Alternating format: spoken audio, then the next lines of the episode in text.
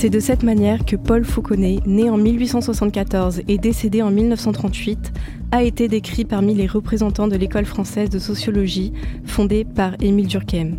Pourtant, Paul Fauconnet a repris et poursuivi une notion centrale de Durkheim dont il ne restait plus de traces directes de ses cours, celle de la responsabilité et son évolution dans nos sociétés modernes. Émile Durkheim émet un renversement sociologique en considérant le crime comme un fait social, c'est-à-dire comme un fait qui ne doit son statut criminel à aucune de ses caractéristiques propres, mais au rapport qu'il entretient avec les normes d'une société. Paul Fauconnet définit alors la responsabilité comme étant essentiellement objective, car le crime, et non pas le criminel, est le responsable principal par le transfert des forces morales que celui-ci entraîne, notamment à travers la sanction. Ce que l'auteur d'un acte criminel produit est seulement un rapport corporel conduisant à un fait, mais ce n'est pas encore un crime tant qu'il demeure dans un monde moralement neutre.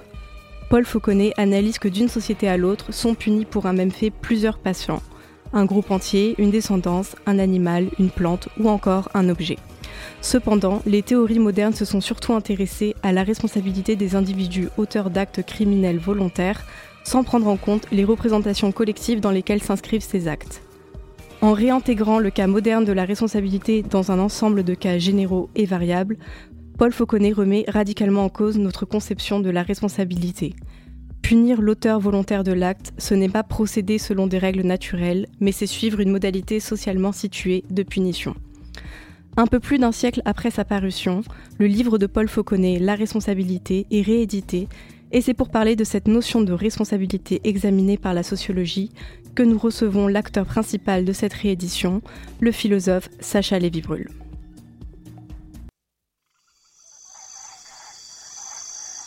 Les Voix du crépuscule, anthropologie et sciences sociales sur Radio Campus Paris. pour cet édito. Merci Carmen pour cet édito. Euh, bonsoir à tous, bonsoir à tous. Avant de présenter euh, notre invité, je vais présenter euh, l'équipe qui est en studio. autour de moi, il y a Emeric et Carmen qui vont avoir la responsabilité de l'interview de notre invité, Sacha Lévy-Brul, qui est en face de moi. Et en studio, nous, en régie, nous avons Carlos et Farah à la réalisation. En fin d'émission, je rendrai un hommage à un guerrier disparu.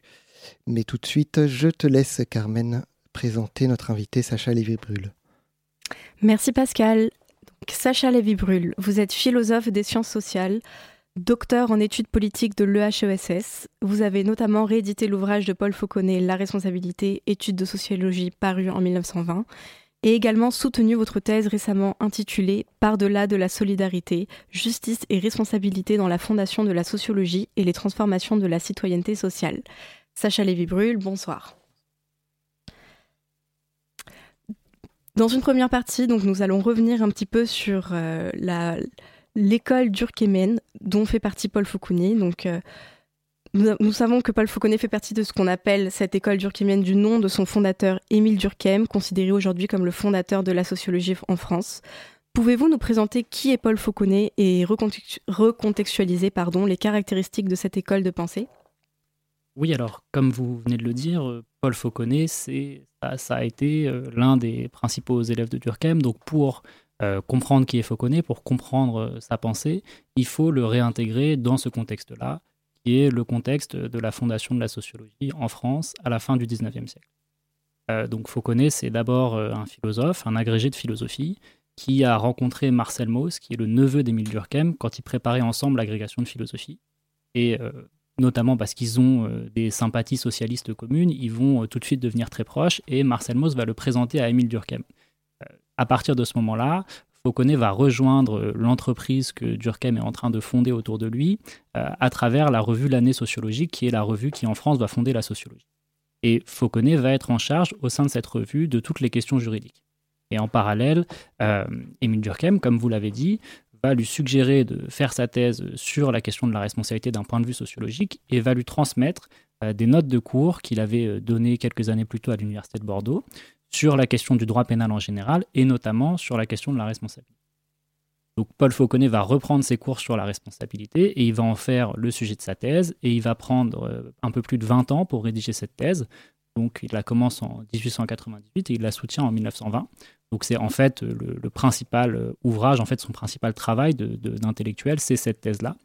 Et euh, une fois qu'il a soutenu cette thèse, il est assez âgé, il a à peu près 50 ans, il va avoir des responsabilités à l'université, il va être nommé à la Sorbonne pour reprendre les charges de cours d'Émile Durkheim, puis ensuite, ça c'est au début des années 1920, et ensuite au, début des années 1930, il va être euh, nommé euh, à la chaire de sociologie de la Sorbonne qui avait été fondée pour Durkheim, donc ça va vraiment euh, officialiser son statut de successeur. De Fauconnet, on peut dire à la fois qu'il était extrêmement important dans ce groupe-là, hein. on peut dire que c'est un des, c'est en fait le principal élève de Durkheim avec Marcel Mauss, et en même temps, il est aujourd'hui très peu connu parce que sa principale, son principal apport, c'est cette thèse sur la responsabilité. Donc c'est l'homme d'un seul ouvrage.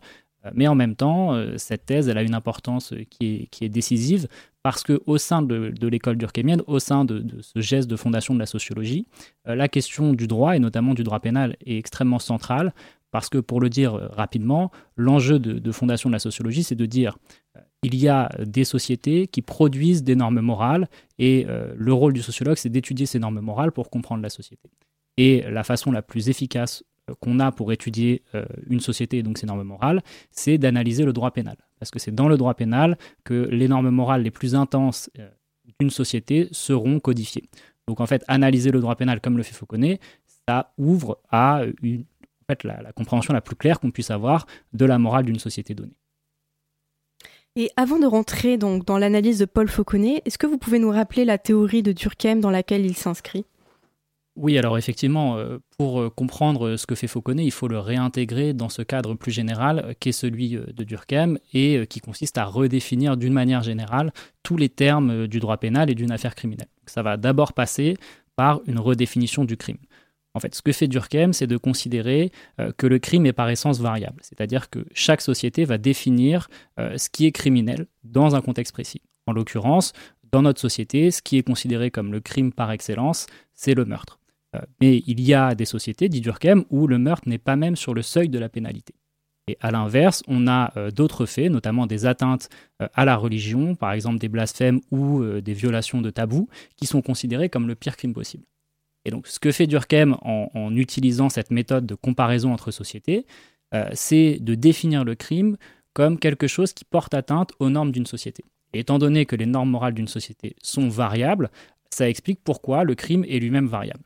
Et en fait, derrière cette idée-là, euh, il y a tout un enjeu de refondation du droit pénal, puisque ce qui met au cœur du droit pénal, depuis cette approche sociologique, c'est un rapport entre un fait et des normes morales préexistantes. Donc le crime, en fait, c'est ce qui vient froisser des normes morales d'une société. Durkheim va même jusqu'à dire, la seule manière qu'on a de savoir si un fait est criminel, c'est d'observer si, dans une société donnée, on lui oppose une sanction. Donc en fait, c'est la réaction sociale qui définit le crime.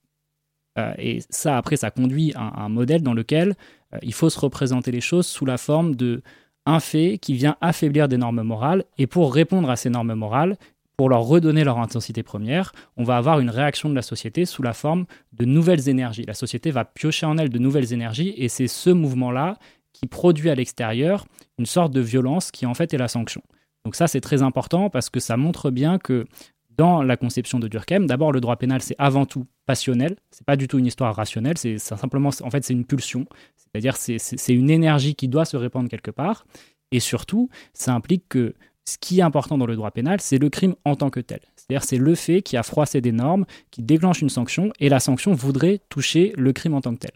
Simplement, comme la sanction ne peut pas atteindre le crime, parce que le crime c'est quelque chose qui est déjà passé, quelque chose qui a, commis, qui a, produit des résultats qui sont irréparables, mais qui est déjà passé, qu'on ne peut pas détruire, la sanction, au lieu de tomber sur le crime, va chercher un endroit autour du crime pour tomber et pour que ces énergies-là puissent se dépenser.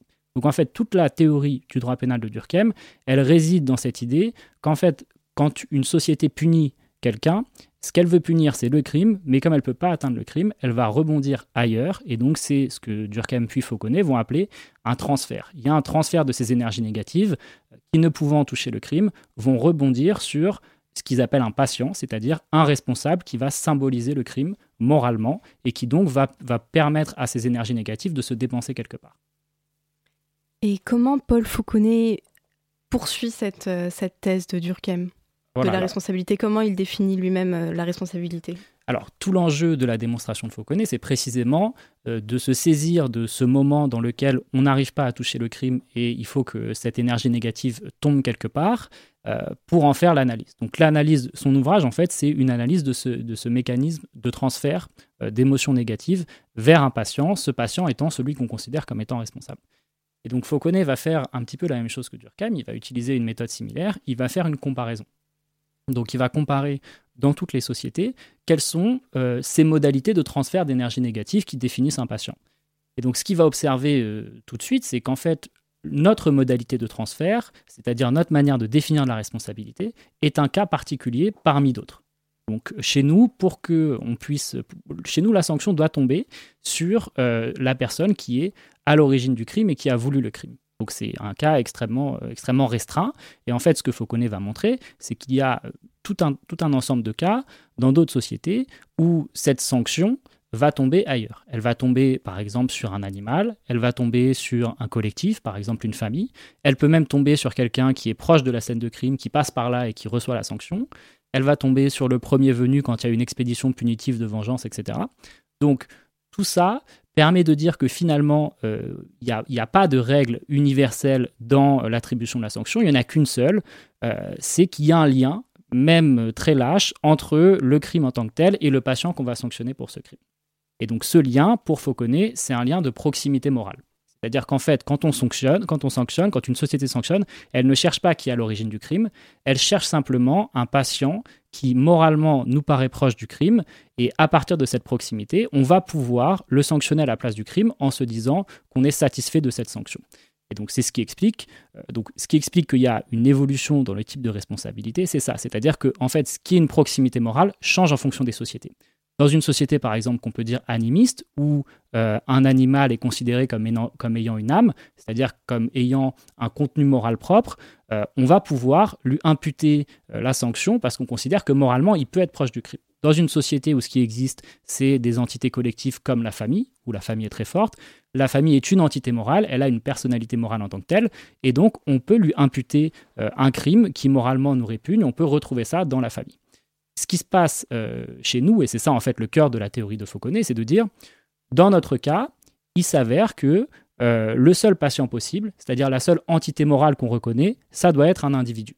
Et donc c'est ce qui explique pourquoi, chez nous, on considère que le responsable, c'est celui qui a commis l'acte, celui qui en est à l'origine et qui a voulu l'acte. Donc ça part bien d'une intention volontaire de, l'individu. Il, y, a, cette idée que le, crime serait voulu, intentionné. C'est ça. C'est-à-dire que chez nous, il faut que le crime euh, ait été voulu et il faut que celui qui a voulu le crime l'ait commis. Donc ça, c'est deux critères, en fait, euh, avoir été à l'origine du crime et avoir voulu le crime, qui sont extrêmement restrictifs et euh, qui conduisent à ce que on a en fait assez peu de patients possibles. Mais si on le regarde d'un point de vue anthropologique, c'est deux critères qui ne sont pas présents partout. En fait, dans la plupart des sociétés, celui qui est l'auteur volontaire de l'acte, est souvent responsable. Donc euh, ça existe un peu partout. Mais le fait que ça soit exclusivement ce, patient-là qui soit responsable, ça c'est une spécificité des sociétés occidentales modernes. c'est anthropo, mais historique aussi, parce que au, cœur de l'histoire, même enfin, dans la société médiévale ou moderne en, Europe, il y avait bien des jugements aussi d'animaux ou des jugements euh, collectifs. Exactement. Donc, euh, ce que fait Fauconnet, c'est à la fois, c'est du comparatisme en fait. Et donc ce comparatisme, il passe soit par l'étude d'autres sociétés, soit par l'étude de la société européenne elle-même euh, à différents moments de l'histoire. Et effectivement, euh, même euh, en fait assez, récemment, il y a des procès d'animaux au Moyen Âge, même très tardivement. Il y a des procès où il y a des sanctions sur des cadavres assez tardivement dans l'histoire européenne. Donc c'est tout un ensemble de choses qui montrent qu'en fait, on a bien une situation très spécifique qui est arrivée assez tardivement dans les sociétés occidentales. J'espère que j'anticipe pas sur la, suite de l'entretien, euh, mais est-ce que ça concerne que les crimes, euh, la théorie euh, de Durkheim et Fauconnet sur la responsabilité? Est-ce que ça concerne pas aussi les accidents, par exemple? Alors, ça concerne ça concerne les accidents, mais d'une manière qui est là beaucoup plus complexe. En fait, ce que, ce fait Fauconnet, c'est de travailler à partir du cas du crime qui est le cas paradigmatique dans lequel on voit comment les, rapports de responsabilité, euh, on les, en fait, on les voit jouer très clairement. Donc sur la question de, l'accident, peut-être on, y reviendra plus tard parce que c'est ça implique d'abord d'aller jusqu'au bout, je pense, de, ce que permet de voir le droit pénal euh, avant d'aller voir dans les autres droits. Mais effectivement, ça s'applique aussi à la responsabilité civile en l'occurrence. Dans la deuxième partie de son ouvrage, Paul Fauconnet analyse les différentes doctrines de la responsabilité. Il oppose notamment deux conceptions philosophiques de la causalité et de la responsabilité, donc l'indéterminisme et le déterminisme. Est-ce que vous pouvez nous expliquer un petit peu plus cette opposition? Oui, alors là, il y, a vraiment un enjeu chez Fauconnet qui est un enjeu de, de prise de parti euh, dans des débats philosophiques, et en l'occurrence les débats philosophiques sur la responsabilité à son époque. Alors c'est toujours un petit peu le cas chez nous, mais ça a quand même euh, évolué. Euh, on, peut, on peut le décrire schématiquement à partir de deux positions. qui sont deux positions que tout semble opposer. celle qu'on ramène à ce qu'on appelle l'école classique, la position la plus traditionnelle. Et dans cette école classique, on considère que la sanction a pour finalité euh, de rétribuer moralement l'auteur. C'est-à-dire que on va punir quelqu'un parce qu'il le mérite. Euh, et euh, cette, cette, conception de la sanction, elle est solidaire d'une vision du criminel comme étant totalement libre libre et responsable de lui-même. donc là, c'est, en fait le courant du libre arbitre qui est le courant traditionnel dans lequel on considère que l'individu est responsable moralement de ses actes et la sanction sert à rétribuer moralement ça. De l'autre côté, on a une conception qui, se développe euh, beaucoup à l'époque de Fauconnet, qui est en fait la conception déterministe, et elle prend la forme euh, surtout de ce qu'on a appelé l'école italienne de criminologie. Et donc dans cette école-là, euh, c'est totalement le contraire. C'est-à-dire que la sanction, elle ne vise pas du tout à rétribuer moralement l'auteur, elle vise à protéger le corps social de quelque chose qui, qui, le frappe, qui le diminue. Et donc c'est une sorte de, de, prophylaxie. C'est en fait, on, on, soigne quelque chose et pour ça, il faut qu'on sorte le criminel on, sort, le criminel et qu'on l'empêche de faire du mal. Euh, donc euh, ces deux positions sont totalement opposées. Dans l'école déterministe, on considère que le criminel en tant que tel est un corps qui est totalement déterminé et donc on peut agir sur lui comme une cause. Donc on va, euh, on va par exemple, mettre hors d'état de nuire les criminels. Dans cette école-là, euh, on a des positions qui sont extrêmement, extrêmement euh, strictes, où on considère qu'au premier acte d'un criminel, il faut euh, l'exécuter ou le condamner à perpétuité, etc. Et ce que fait Fauconnet, c'est de dire ces deux positions, traditionnellement, on les oppose. En fait, elles sont toutes les deux d'accord sur l'essentiel parce qu'elles considèrent que la recherche du responsable doit être la recherche de la cause. Simplement, les déterministes considèrent que cette cause, c'est une cause biologique. Donc, il y a des gens qui sont déterminés à faire des crimes, il faut les mettre hors d'état de nuire.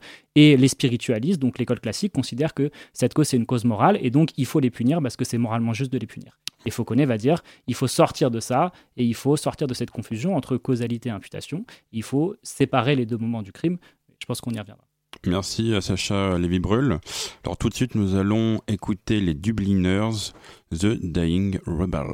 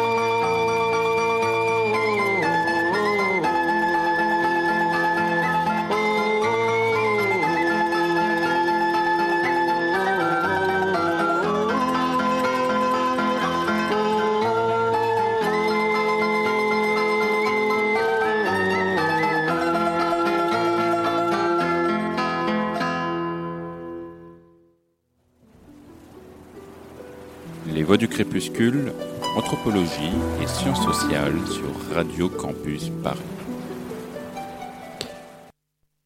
Merci Emeric pour ce choix de pause musicale de la musique irlandaise. Ça fait toujours plaisir et je pense qu'il y a un petit lien avec le thème. Euh, The Dying Rebel. Euh, voilà, donc on est toujours euh, en train de parler de la responsabilité, de la notion de responsabilité en sociologie avec le philosophe hum, Sacha Lévy-Bruhl. Ouais, tout à fait, Pascal. Je pense qu'on est terminé un peu sur euh, l'idée de responsabilité, de responsabilité à la fois euh, euh, collective et individuelle. Et du coup, je pense qu'on pourrait s'intéresser à comment cette responsabilité, donc selon Paul Faulkner, donc cette responsabilité peut-elle devenir individuelle et en quoi celle-ci est caractéristique de notre société moderne? Oui, alors là, je, reviens peut-être rapidement sur ce que je disais juste avant. Euh, le, cœur de la thèse de Fauconnet, c'est donc d'expliquer qu'à l'origine, ou dans différentes sociétés, on a des formes de responsabilité qui sont totalement différentes des nôtres. Que euh, la responsabilité, la sanction peut tomber sur euh, des choses ou des êtres qui semblent, nous, assez originales. donc, ce que fait Fauconnet, c'est d'expliquer que au fur et à mesure euh, du développement des sociétés européennes, euh, ce qui s'est produit, c'est que cette, euh, cette sanction, cette relation de responsabilité qui pouvait aller dans des, dans des sens très différents, en fait, finalement, ne peut plus revenir que sur l'individu. Et donc, c'est ce qui va conduire à dénaturer en quelque sorte la responsabilité, puisque nous, quand on pense à la responsabilité, on a l'impression que ce dont on parle, c'est une relation de causalité. Et qui est responsable, en fait, pour nous, ça veut dire qui est à l'origine du fait. Hmm. Ça, c'est une situation qui est très spécifique parce que justement, cette recherche de symbole euh, d'un patient qui va symboliser le crime, euh, elle est, le patient ne pouvant plus être qu'un individu, en fait, cette recherche, elle revient sur le point d'origine qui est l'auteur. Donc, c'est ce qui fait qu'on a du mal à comprendre la spécificité des relations euh, d'imputation, de, la responsabilité comme fait moral, puisqu'on le confond systématiquement à une simple question scientifique qui est de savoir bah, qui a fait ça. Et donc, l'enjeu euh, de, la démonstration de Fauconnet, c'est d'expliquer comment on est arrivé dans cette situation-là. C'est-à-dire comment on est arrivé à cette situation très précise où seuls les individus peuvent devenir, euh, peuvent devenir les, patients responsables et peuvent symboliser le crime pour nous.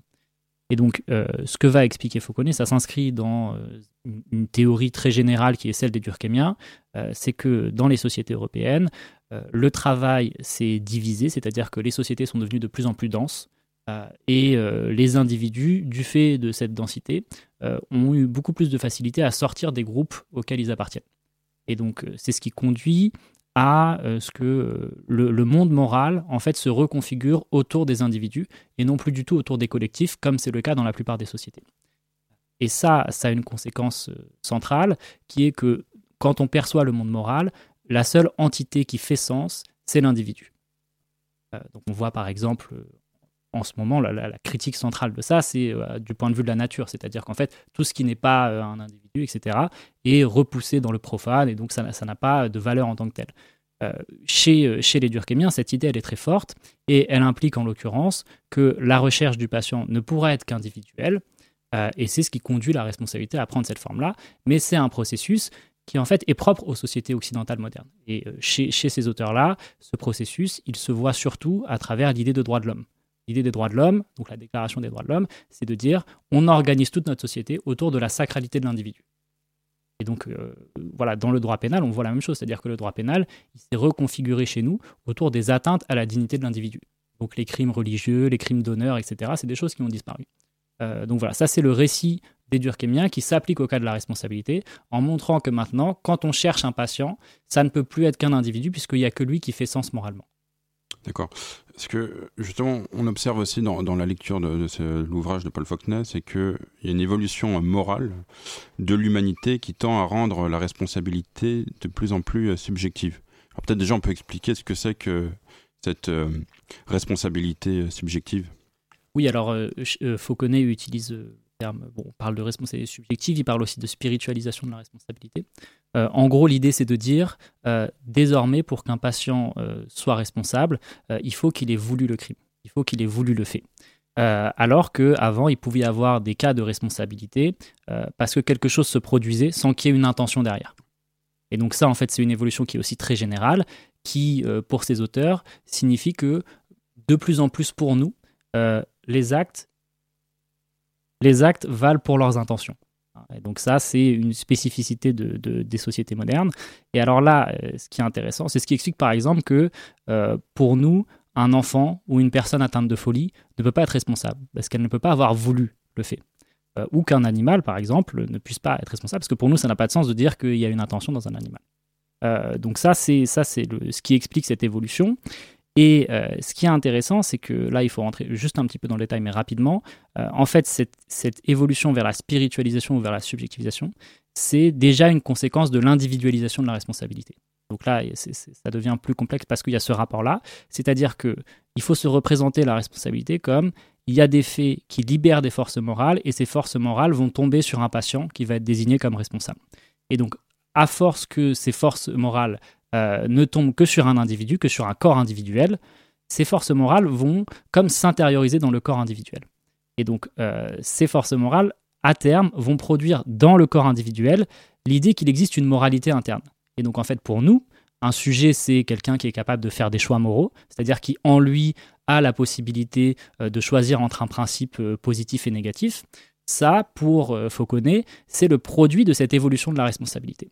Et donc, au fur et à mesure, on va avoir l'impression que la morale est en nous, qu'elle est intérieure, et ça va constituer l'idée de sujet, parce que euh, ces rapports euh, de responsabilité, ces sanctions, vont tomber que sur l'individu. Et euh, ce que, en fait, la, justice de jurisprudence, elle, c'est plutôt une justice du cas par cas, et donc c'est une justice de l'exemple.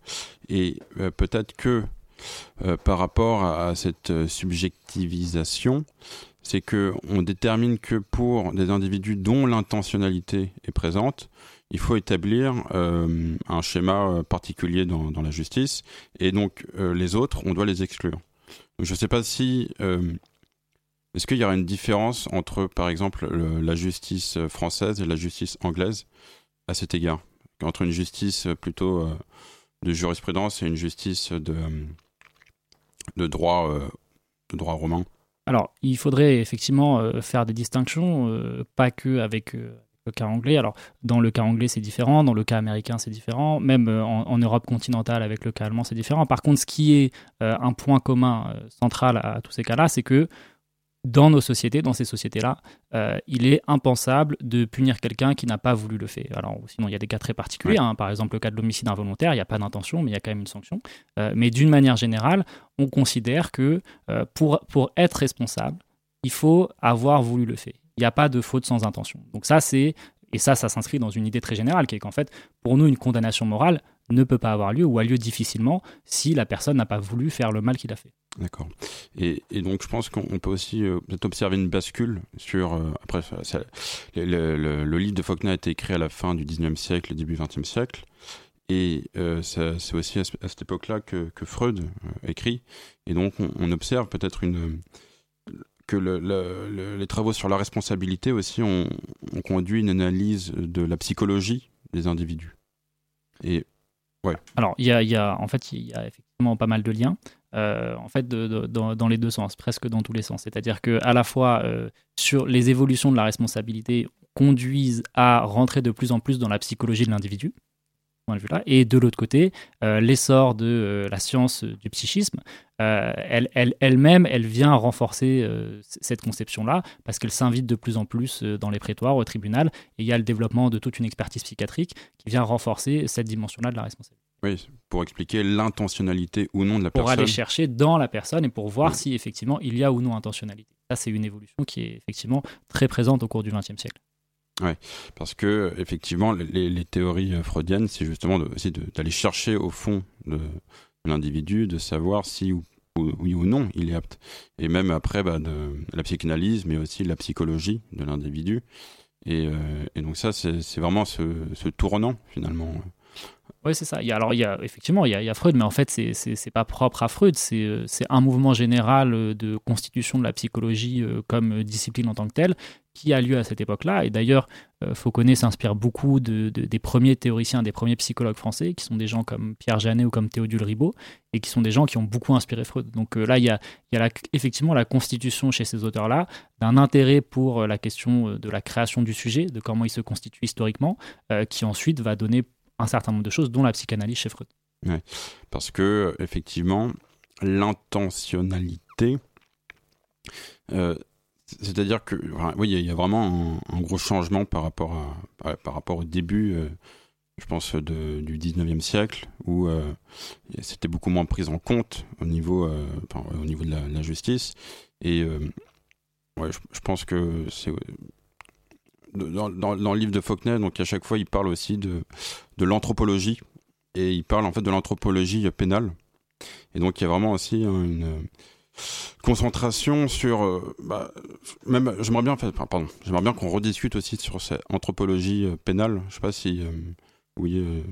Alors, je pense que là, vous faites référence à la discussion des doctrines que fait Fauconnet, dans laquelle en fait ce qui place du côté de l'anthropologie pénale, c'est en fait ce qui renvoie à l'école à l'école italienne euh, de, de, la responsabilité de la criminologie, euh, dans lequel là on a effectivement, mais là c'est un petit peu différent, mais c'est l'idée qu'il faut aller chercher si euh, le criminel est ou pas prisonnier de sa criminalité. Et donc, mais ça c'est disons une manière de savoir s'il faut le mettre hors d'état de nuire de façon définitive ou pas, en allant voir en lui euh, où, se, où, se, loge sa criminalité et s'il est réformable ou pas. Donc ça, c'est une dimension spécifique euh, qui, effectivement, a nourri les évolutions du droit pénal et qui se retrouve encore aujourd'hui dans, le droit pénal d'une manière générale, où la question, effectivement, de savoir si euh, le criminel, jusqu'à quel moment il peut être réformable, continue de se poser, même si sous des formes différentes. Merci. Merci. nous allons passer à Georges Brassens, le gorille. C'est à travers de larges grilles que les femelles du canton contemplaient un puissant gorille, sans souci du camp dira-t-on. Avec impudeur, c'est comme mère, lorgnait même un endroit précis que rigoureusement ma mère m'a défendu de nommer ici. Gare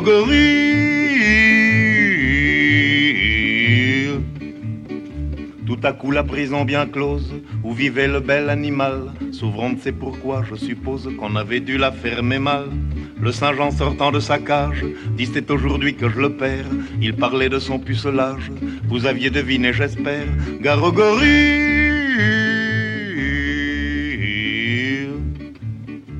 Patron de la ménagerie, gris était perdu, nom de nom, c'est assommant car le gorille n'a jamais connu de guenon.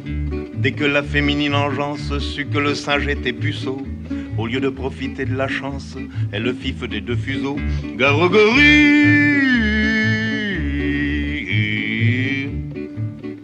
Celle-là même qui naguère le couvait d'un œil décidé, fut y reprouvant qu'elle n'avait guère de la suite dans les idées.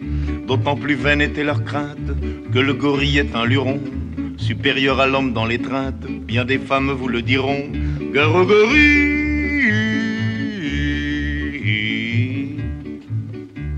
le monde se précipite, hors d'atteinte du Saint-Jean rut, sauf une vieille décrépite et un jeune juge en bois brut. Voyant que tout se dérobe, le quadruman accéléra, son vers les robes de la vieille et du magistrat.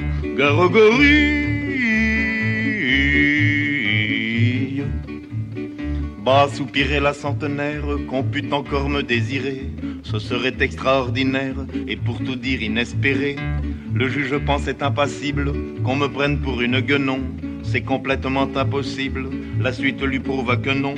Garogorie. Supposez qu'un de vous puisse être comme le singe obligé de violer un juge ou une ancêtre. Lequel choisirait-il des deux? Qu'une alternative pareille, un de ces quatre jours mes choix, c'est j'en suis convaincu la vieille, qui sera l'objet de mon choix. Garogorie Mais par malheur, si le gorille au jeu de l'amour vaut son prix, on sait qu'en revanche il ne brille ni par le goût ni par l'esprit.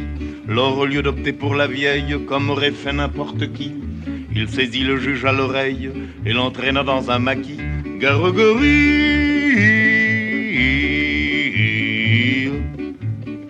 La suite serait délectable, malheureusement je ne peux pas la dire et c'est regrettable, ça nous aurait fait rire un peu, car le juge au moment suprême criait maman, pleurait beaucoup, comme l'homme auquel le jour même il avait fait trancher le cou.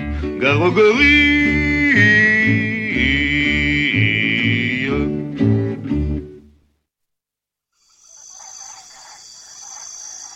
Les voix du crépuscule anthropologie et sciences sociales sur Radio Campus Paris. Et une valeur sûre, euh, Georges Brassens. Euh, c'est intéressant d'avoir cette chanson parce que Georges Brassens a expliqué plus tard que dans cette chanson, il s'était engagé contre la peine de mort, même si c'est pas frontal, même si on le on l'entend pas forcément tout de suite quand il parle à la fin euh, du juge qui a fait trancher le coup à quelqu'un. C'était une forme d'engagement contre la peine de mort. C'est en tout cas ce qu'il disait dans sa dernière interview en 79.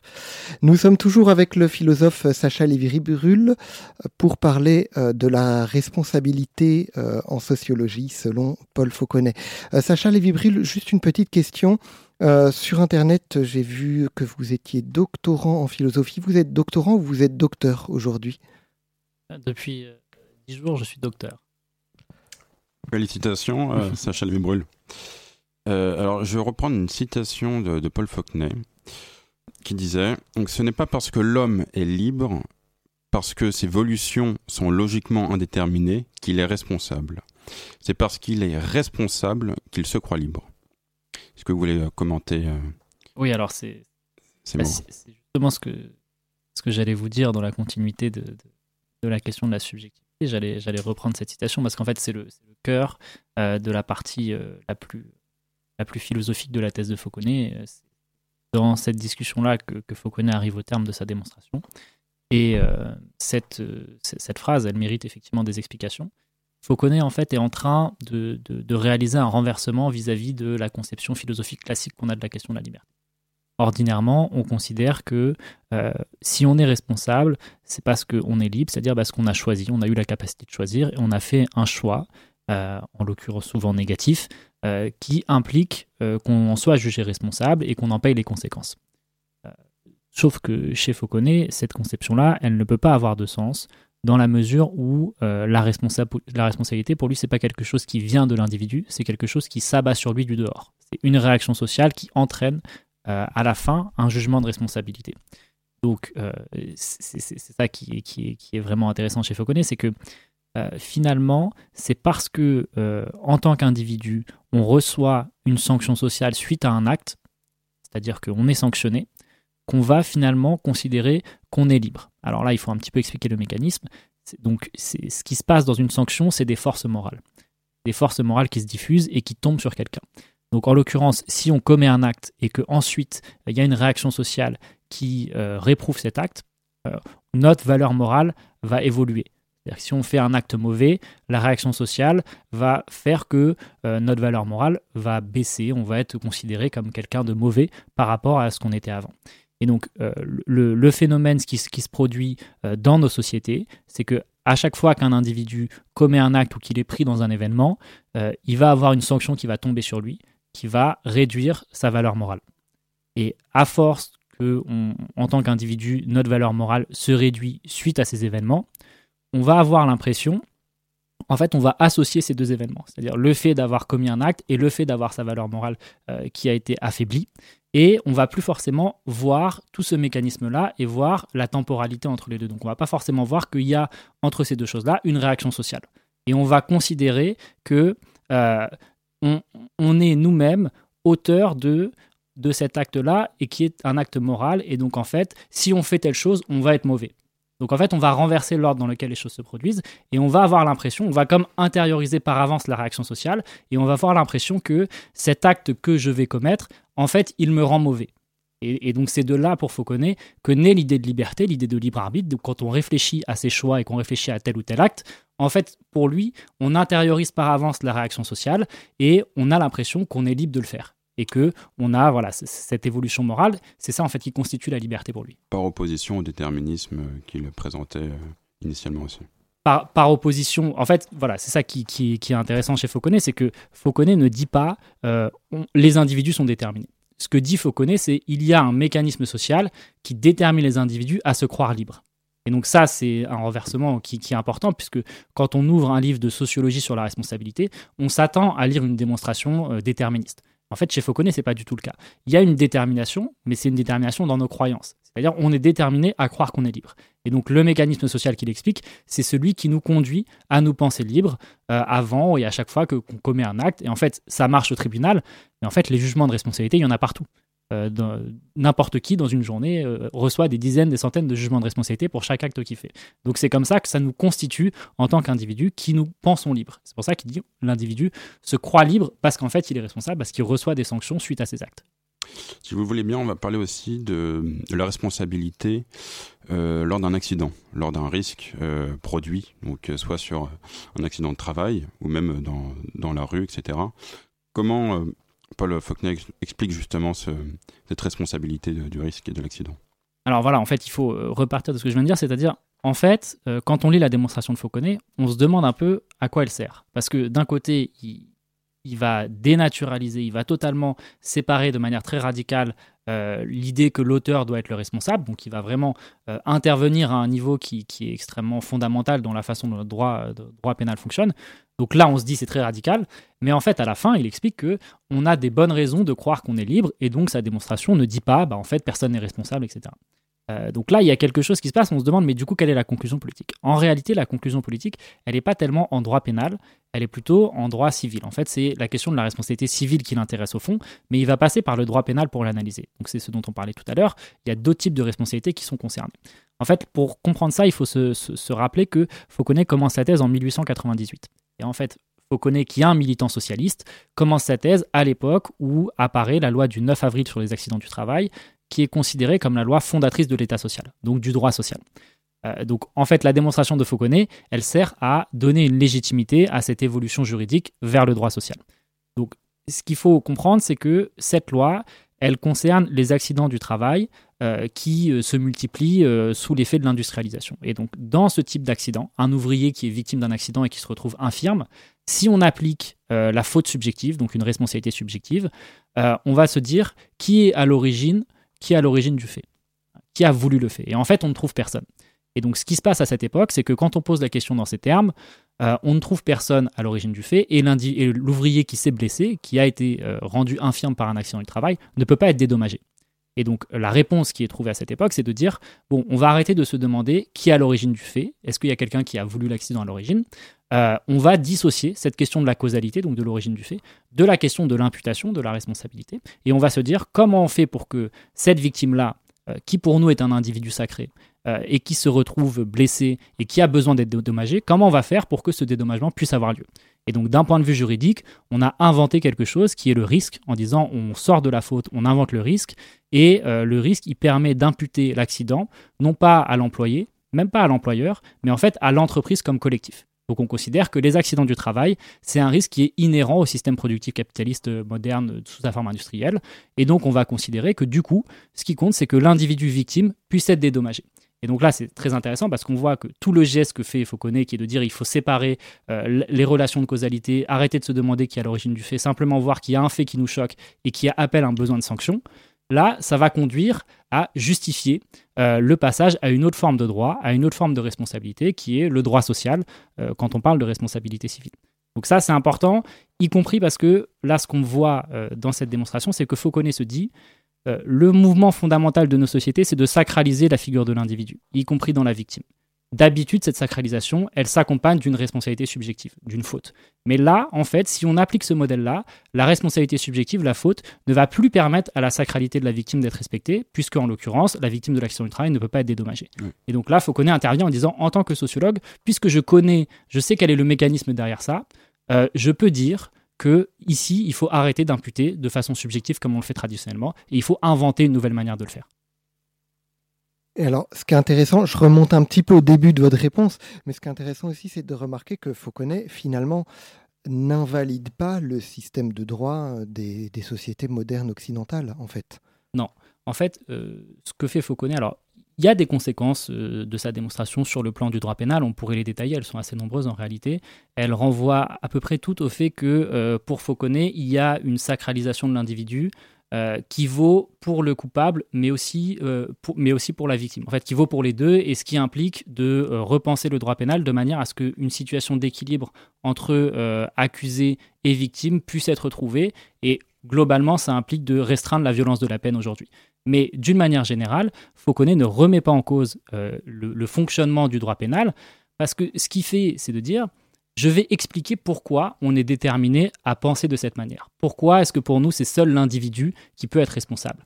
Et une fois qu'il a dit ça, ça ne rend pas la façon dont on, dont on impute la responsabilité arbitraire elle dépend de causes sociales. Et donc ce que va faire Fauconnet, c'est d'expliquer ces causes sociales-là, mais il ne va pas remettre en cause, lui en tant que sociologue, euh, la façon dont on, dont on, impute, parce que si on l'impute de cette manière-là, c'est qu'il y a des bonnes raisons pour le faire. Vous avez également utilisé l'exemple de la pauvreté ou du chômage comme des risques sociaux qui appellent des contreparties de la part de ceux qui en bénéficient, instaurant un système de blâme de la victime. pourquoi est-ce que c'est la victime qui est blâmée dans ces situations sociales? Alors, euh, ce qu'il faut dire peut-être d'abord, c'est que euh, on a ce que fait Fauconnet sur euh, la question de l'accident du travail. En fait, ça a une valeur très générale. L'accident du travail, c'est considéré comme le fondement du droit social et en fait comme le fondement de l'État social. Parce que dans le cas de l'accident du travail, précisément, on a arrêté de s'intéresser à la victime, à la personne qui souffrait d'un problème, en l'occurrence un problème collectif qui est, l'accident du travail. Euh, on, arrête de s'intéresser à euh, sa subjectivité, à ses fautes subjectives, et on considère qu'il faut le dédommager. Il faut prendre en charge certaines situations parce que ces situations-là nous choquent. Donc ce qui s'est passé dans l'État social, euh, ça a été ça sur plein d'aspects différents.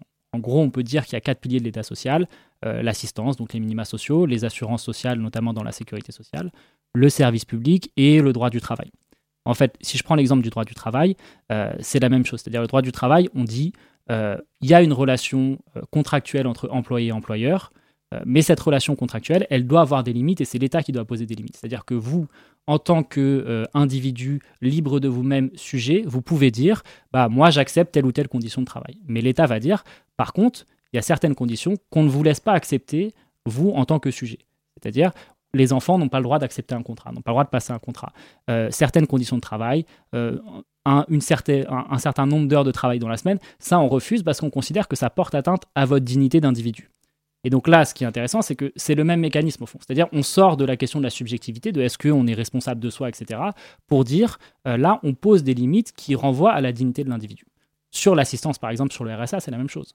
On considère que le RSA, ça permet de vivre ça doit permettre de vivre dignement. Et donc, peu importe euh, les vices euh, des individus, au 19e siècle, toute la question de la pauvreté, elle est interprétée à partir de la question des vices des pauvres. Et donc là, avec l'État social, on arrête de penser comme ça, on ne se pose plus la question de la subjectivité de l'individu, de ses fautes, de sa responsabilité, on dit juste, voilà, on va garantir un certain nombre de choses.